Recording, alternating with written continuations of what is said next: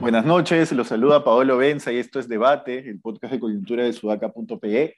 Como todas las noches estoy con David Rivera y Alexandra Ames para comentar las noticias más importantes de, un día en el que la Padula está viajando al Perú.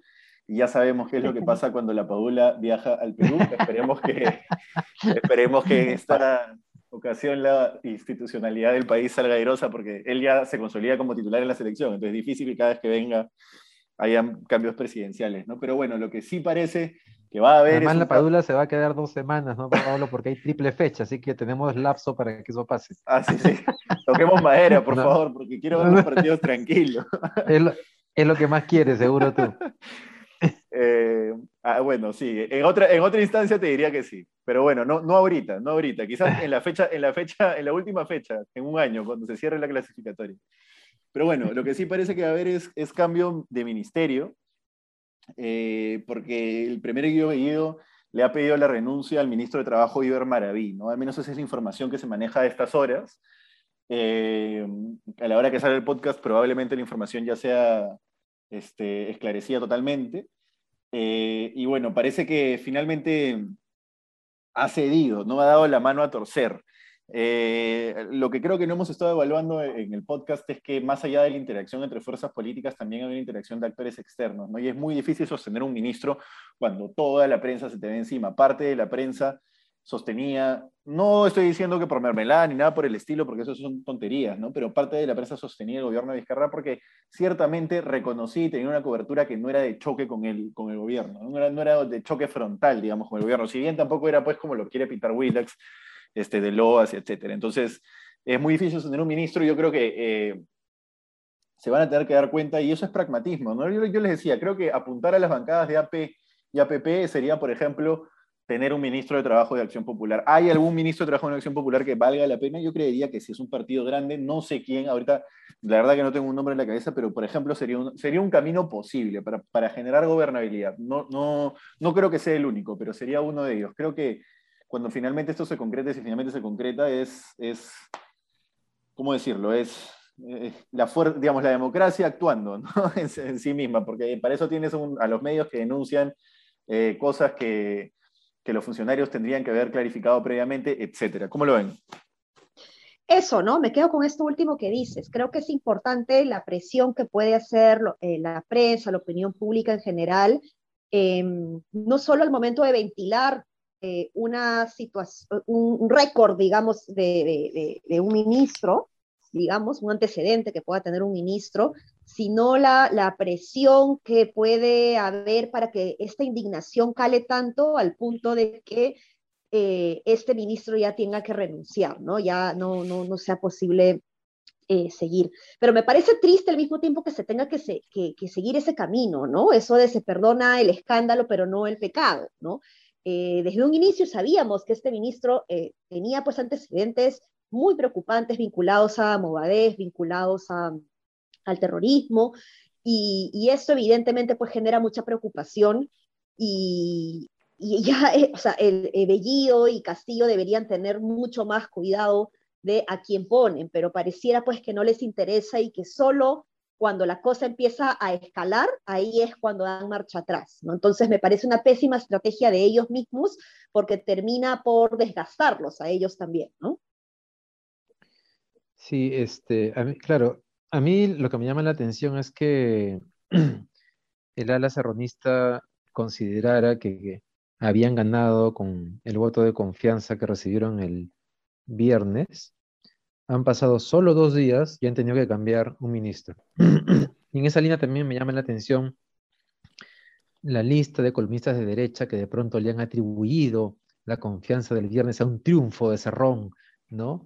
Si Cerrón hubiese triunfado no estaría cayendo el ministro de Trabajo en este momento, ni fuese a pasar lo que va a pasar, que es que van a seguir cayendo otros ministros si es que Castillo no se da cuenta que es mejor hacer los cambios de un solo golpe que requiere el gabinete a estar perdiendo eh, capital político con cada censura que se viene o con cada cambio que se realiza por presión de los actores políticos y los medios de comunicación. Estás hablando, estás hablando eh, eh, ahí por ahí le has tirado una indirecta al director de este medio. ¿eh? También, también, también. Pero también ayer Levitsky le dio con todo a Augusto Álvarez Rodríguez y Rosa María Palacios, a quienes también yo respeto mucho, pero que salieron en línea como a atribuirle un triunfo a Cerrón en todo esto. ¿no? a mí me pareció increíble que más bien ellos le estuviesen regalando el triunfo a Cerrón. me pareció una irresponsabilidad tremenda y una manera de alimentar este, ego maníaco que tiene Cerrón y Veído, ¿no? Este, pero bueno, el tema es si Castillo va a querer o no va a querer. Eh, va, a darse cuenta que es mejor hacer los cambios de un solo golpe que estar sometiéndose a cambios de ministros por presión de los medios y, de los actores políticos en el Congreso. Ale, ¿tú ibas a decir algo?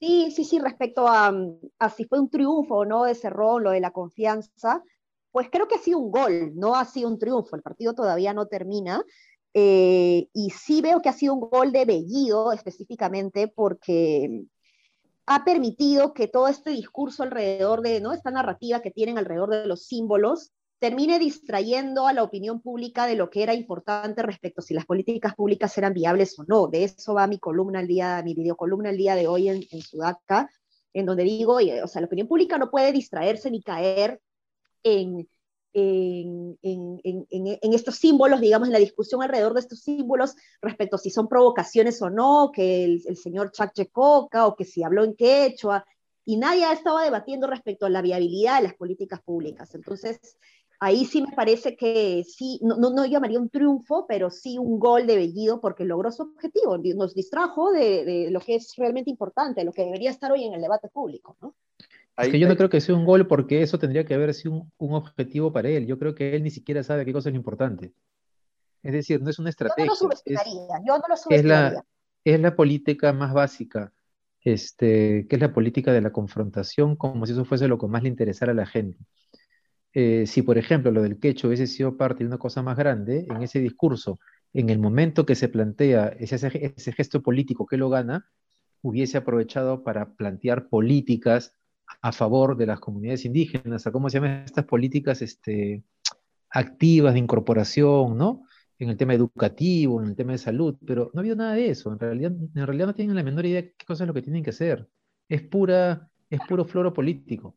Sí, claro. Que es lo que saben hacer muy bien. Yo ahí voy a estar un poco más con Ale, ¿ah? porque, y quizás no por las mismas razones, pero yo sí creo que ha sido una victoria de, del ala serronista, llamémoslo de alguna manera, porque es, una, es un ala, quiero, quiero ponerlo de esta manera, que ya ha venido perdiendo peso en el imaginario de Pedro Castillo. Es decir, Castillo ya tuvo este primer embate de sacudírsela y no ha podido. Entonces, cuando alguien se quiere quitar de encima a otra persona, eh, o en este caso a otra, llamémosle, corriente política dentro de un partido, no sucede de la noche a la mañana. Y yo creo que lo que ha logrado más bien es aferrarse a y dar una muestra de, cierta fuerza y de cierto poderío, por ejemplo, al provocar la reacción de la presidenta del Congreso o al provocar la reacción estúpida de una serie de señores, y, incluida Gisela en, el, su programa del sábado sobre el, chachar de coca. ¿no? Todo eso para mí, yo creo, es ganancia y les da posición de fortaleza al ala serranista dentro del gabinete. Yo creo que lo otro simplemente era más o menos inevitable, que este choque que estamos viendo, mejor dicho, esta, esta torcida de brazo, no este choque, esta torcida de brazo que estamos viendo era más o menos inevitable. Yo sigo perenne en la idea de que es o cerrón o no cerrón, que yo creo que va a haber un quiebre final y ese quiebre se está empezando a agrietar, digamos, ¿no? Entonces, vamos a ver si finalmente lo logran contener con Tris o se agrieta finalmente, se rompe totalmente esa relación. No creo que haya punto intermedio todavía. Estoy, estoy de acuerdo con esa aproximación, pero ¿no te parece que es demasiado efímero como para llamarlo triunfo? Es decir, es como que dice Ale, eh, como dice Ale, es un gol, porque o sea, metes un gol en el minuto 10 del partido, pero queda todo el primer tiempo y todo el segundo tiempo. Es verdad. Y de hecho, eso es verdad. Y de hecho te acaban, y de hecho te acaban de sacar la, tarjeta roja a dos días, a un jugador a dos días. Entonces es como, es un triunfo sí, pero es bien efímero y relativo, ¿no? Pero es que tú estás viendo también un gobierno largo, ¿no? Yo sigo bajo la premisa que el gobierno se va a debilitar solo y que la vacancia es casi inexorable no, no, no, yo no lo digo por largo, más bien, asumiendo más bien que esto los lleva a ser un gobierno corto. Por eso me parece un triunfo que es un triunfo como, o sea, ellos quieren que dure cinco años, por Cerrón debería durar 20, pero justamente en esa perspectiva, más bien no es un triunfo porque lo que están logrando es que se acorte el periodo de vida de su gobierno, ¿no? Así como van. Pero ahí tienes, digamos, tú sacas a Maraví, pero tienes a Bellido, ¿no? No, digamos, creo que cuando tú peleas una batalla tienes que elegir los frentes que vas a ganar y los frentes que vas a perder ya realistamente después de haber ganado tu primera simbólica escaramuza. No creo que la primera escaramuza ha sido esa. Dame el voto de confianza, te puse, te puse el alfil, no te lo comiste y ya estoy en jaque a la reina, pero te voy a dar un peón un ratito como para que ya pues, te entretengas un rato, ¿no? Creo que podría ir por ahí. Yo no te diría que es tan pírrica la cosa. Pero bueno, a ver. Vamos a ver qué pasa en los próximos días. Vamos a ver qué pasa en los próximos días. Eh, eh, es, verdad, ahí tienes toda la razón. Creo que en los próximos días se va a terminar viendo si fue una victoria absolutamente vacía o si realmente ganaron algo. Porque, insisto, creo que es o Cerrón o nada, y en los próximos días sabremos ya si es que va con Cerrón por lo menos un tiempo más. Y hablando de Cerrón, lo allanaron, le allanaron los inmuebles, eh, por el caso, esto fue el fin de semana, eh, lo comentamos recién hoy porque no hay podcast fin de semana, pero le ganaron los inmuebles, en el caso los dinámicos. Y bueno, creo que ahí también se va configurando por dónde va a ir la cosa, al menos en los primeros meses de gobierno. No creo que un gobierno que llega con un caso ya palpable en allanamientos, no recuerdo, no recuerdo un presidente que en sus primeros meses le estén allanando a su partido con el que, con el que lo hicieron presidente eh, el local de su secretario general, ¿no? No, no, sé, no sé ustedes cómo lo ven. Bueno, hay partidos que ni siquiera han llegado a ser presidentes y están también allanados, ¿no? Como el caso de Fuerza Popular. Así que pareciera que es un camino, ¿no? Este... ya claro, ya la cosa se está adelantando, ya el siguiente que va a llegar va a llegar con el allanamiento previo a, ¿no? Claro, claro, sí, qué complicado, caracho, lo que tenemos, oye. Eh, nada, bueno, la justicia tiene que seguir actuando y acá evidentemente el Poder Judicial pues tiene que ser muy firme respecto a la separación de poderes y, la, y, las investigaciones que, que, tienen que seguir su curso y aquí sí el rol de la prensa va a ser muy importante, ¿no? Más allá de, de poner este, cancioncitas de suspenso en los dominicales de la noche, creo que el, el, profesionalismo del periodismo de investigación va a, ser, va a ser muy importante aquí para seguir paso a paso todo lo que está sucediendo respecto a, a Cerrón y, y, todo lo que corresponde con las investigaciones este, respecto a las dinámicas del centro y todas las redes que puedan eh, existir y que todavía no sabemos, ¿no? Esa es otra de las razones por las cuales Castillo tendría que ser consciente que, que, no le que si quiere que su gobierno sobreviva, no le queda otra que distanciarse de Cerrón. Porque conforme pase el tiempo y aparezcan más evidencias, va a ser más difícil para él o su gobierno, mejor dicho, va a ir perdiendo mucho más legitimidad si es que se va corroborando estos actos corruptos del ala eh, dura de Perú Libre. Por eso que... Este, eso es asumiendo que Castillo no, no sepa nada de eso, ¿no? Claro, Porque si sabía y está metido, ya estamos están tan fregados ellos, ¿no? Claro, por eso, ¿no? Porque eh, va a quedar la imagen de que la única razón por la que no se distancia de Perú Libre es porque le tienen algo. Así no sea, ¿no? Pero va a quedar esa imagen. Exacto. Este, y, claro, difícilmente la gente, uno habla de una vacancia y la gente se raja las vestiduras, no, ¿cómo vas a decir eso? La vacancia, que no sé qué. Pero, ¿por qué, ¿por qué el sur tendría que aceptar un presidente que tolera un partido así? ¿no? ¿Por, qué, por, qué, ¿Por qué pensamos que el sur va a seguir fiel a un presidente que no solo se va a desmoronar por incapacidad de gestión, como parece que va, se va a desmoronar a periodo dos ministros en menos de dos meses, eh, de gestión y que además no se va a desligar de, un partido que está siendo allanado y que está investigado como organización criminal. Yo no entiendo qué, qué, piensa la gente que el voto identitario quizás es un cheque en blanco, un acto de fe, un, un Padre Nuestro, ¿no? No, claro, yo tampoco entiendo por qué, y eso me lleva al, al, al, primer punto, ¿no? Al considerar que esto sea una victoria de Sarrón. Mira, si en la próxima encuesta, no sé cuándo toca Ipsos y EPE, si en la próxima encuesta Castillo está en el mismo nivel de aprobación o ha subido un poco incluso, podríamos hablar de un triunfo de Cerrón y de la Ladura. Si Castillo sigue bajando, aunque sea un poco, entonces no va a haber sido ningún triunfo, ¿no? Y está claro que, que, el gobierno va a seguir perdiendo legitimidad. Lo que no sabemos es, es a qué velocidad, pero lo que es seguro es que mientras siga saliendo más información de ministros, de Perú Libre y, los actos de corrupción y que Castillo por lo, y que Castillo además mantenga a ese sector como parte de su gobierno, poco a poco el gobierno se va a ir debilitando hasta que sea insostenible. Sí, pues. Sí, además eh, hay que ver también cómo va eh, los precios de los alimentos y cómo va el proceso de vacunación, que sí está yendo bien. Ayer, eh, como buena noticia, ¿no? Se logró la meta del vacunatón. Así que eso felizmente va, va, a estar bien. Es una, es una experiencia que se está heredando, de, que se ha ganado, digamos, de la, de la gestión anterior. Em, pero, como digo, regresando a lo de los alimentos, va a, ver, va a ser muy importante ver también qué tan rápido eh, aceleran el proceso del bono Yanapay, ¿no? Todavía no sale el link de inscripción y la gente se pregunta, ¿soy o no soy beneficiario? ¿Cuándo van a pagar? Y si esa respuesta no es, no es atendida en el debido momento y a la par los precios de los alimentos siguen subiendo o no bajan, pues la cosa no va a pintar bonita para, para Castillo, ¿no? Tú has dicho algo clave, Ale, que es el, tema de la vacunación, ¿no? Eh, porque sí, es importante notar que el gobierno ha asumido con la tercera ola todavía no arrancada y en un, digamos, piso de contagios, ¿no? Y eso eh, le facilita en cierta medida un gobierno que, que, no han tenido esa facilidad ni Sadasti ni Vizcarra, ¿no? Entonces, Vizcarra fue vacado, eh, no me acuerdo exactamente, ya había bajado la segunda ola, pero digamos, había tenido que lidiar con una ola. Eh, había bajado la primera ola, perdón, había tenido que lidiar con una ola y se había desgastado bastante también por ahí. Yo creo que ahí puede haber un punto de quiebre, porque algo falla en ese proceso de vacunación y yo sí no sé qué podría sostener. Es decir, si es que empiezan a haber lotes que no llegan, a veces incluso ni siquiera por responsabilidad del propio gobierno, pero, por ejemplo, lotes que son mal manejados, eso puede ocurrir. Digamos, si es que no hay una finura en el manejo de las vacunas tal como se ha venido dando, yo creo que ahí sí puede haber un estallido no menor. Y no es por comparar en absoluto la tendencia ideológica ni, ni nada, pero vemos, por ejemplo, que los, el estallido en Cuba se da precisamente por razones ligadas al, COVID. ¿no? Creo que el COVID es un, es un como, como dice Cerrón, es el viento, el viento que enciende la chispa, por decirlo de alguna manera, lo decía en entrevistas.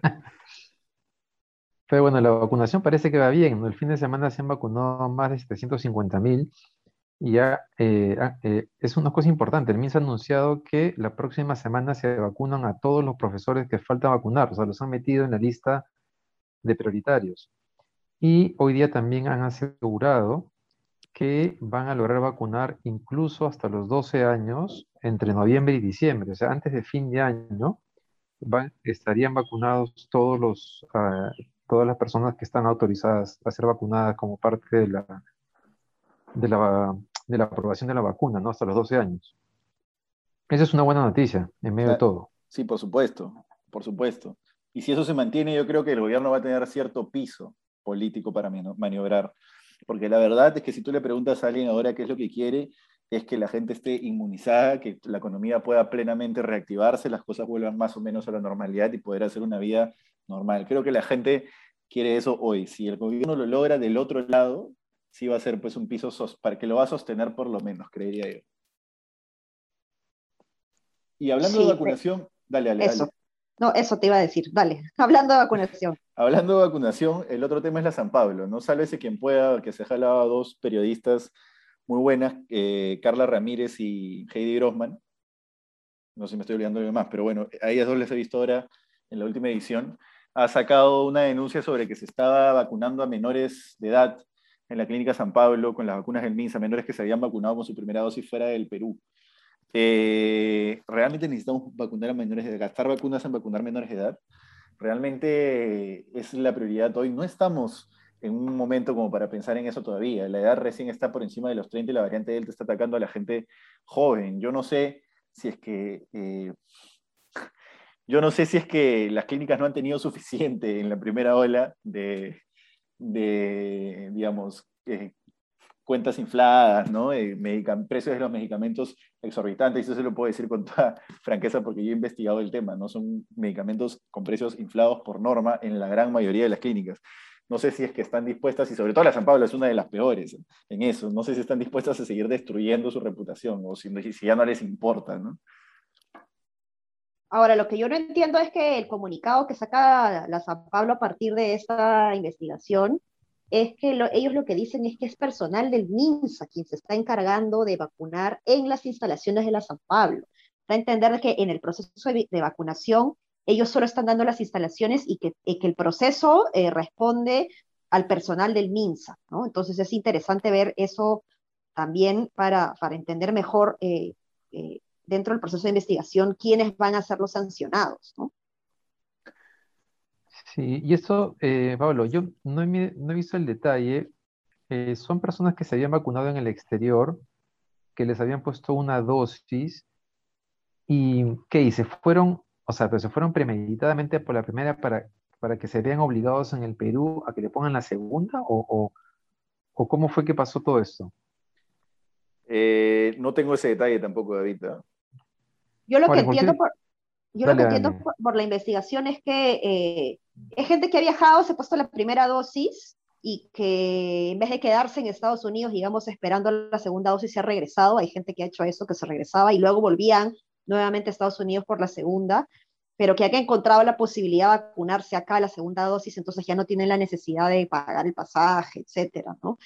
Eh, pero ahí pues me queda la duda respecto a qué pasa si te pasas los 20 días, ¿no? De, la, de, de vacunación. Entendería que para los chicos jóvenes menores de edad no es tan complicado, pero ahí sí estoy hablando de la mera, con la mera intuición. Creo que acá es importante sí que, que, que profesionales acreditados digan qué pasa si es que eh, pasan eh, los 21 días de eh, haberte vacunado, ¿no? Sí, en cualquier caso, si lo iban a hacer, debieron ser transparentes, ¿no? O sea, desde, el momento que lo ocultan es porque ellos mismos consideran que algo irregular hay. Sí, y además, eh, Hedy Grossman llega a la Clínica San Pablo directamente porque dicen aquí están vacunando a menores de, menores de edad. ¿no? No, no es como, ah, no, tú puedes ir a cualquier vacunatorio y lo van a vacunar el MINSA, pero en la San Pablo también y tú quieres hacerlo ahí porque te sientes más segura. No necesariamente es así. ¿no? Yo creo que ahí no es tan convincente el hecho de lavarse las manos y decir, bueno, el MINSA es el que vacuna, ¿no? Yo solo presto las instalaciones. Sí, hay una responsabilidad del MINSA, sin dudas, pero ya estamos acostumbrados, que, acostumbrados a que el MINSA sea una coladera. Es verdad. Bueno, nada, eso. ¿Algo más? No, este, apostamos un chifa cuando cae el siguiente ministro. No, Ahora una pizza, ya, para variar un poco las apuestas. Una pizza, está bien. Vamos a esperar unos días. A ver si Castillo reacciona. Esperemos. Nada, nos siguen por favor en nuestras redes sociales, Instagram, Facebook, eh, Twitter, YouTube, SoundCloud, Spotify, Apple Podcasts, etcétera. Estamos en sudaca.pe, eh, pronto con novedades. Vamos a hacer un programa de entrevistas. Eh, ya, ya revelaremos de quién en las mañanas por todas nuestras redes. Y eh, nada, muchas gracias. Nos vemos mañana. Hasta mañana. Nos vemos. chao. chao.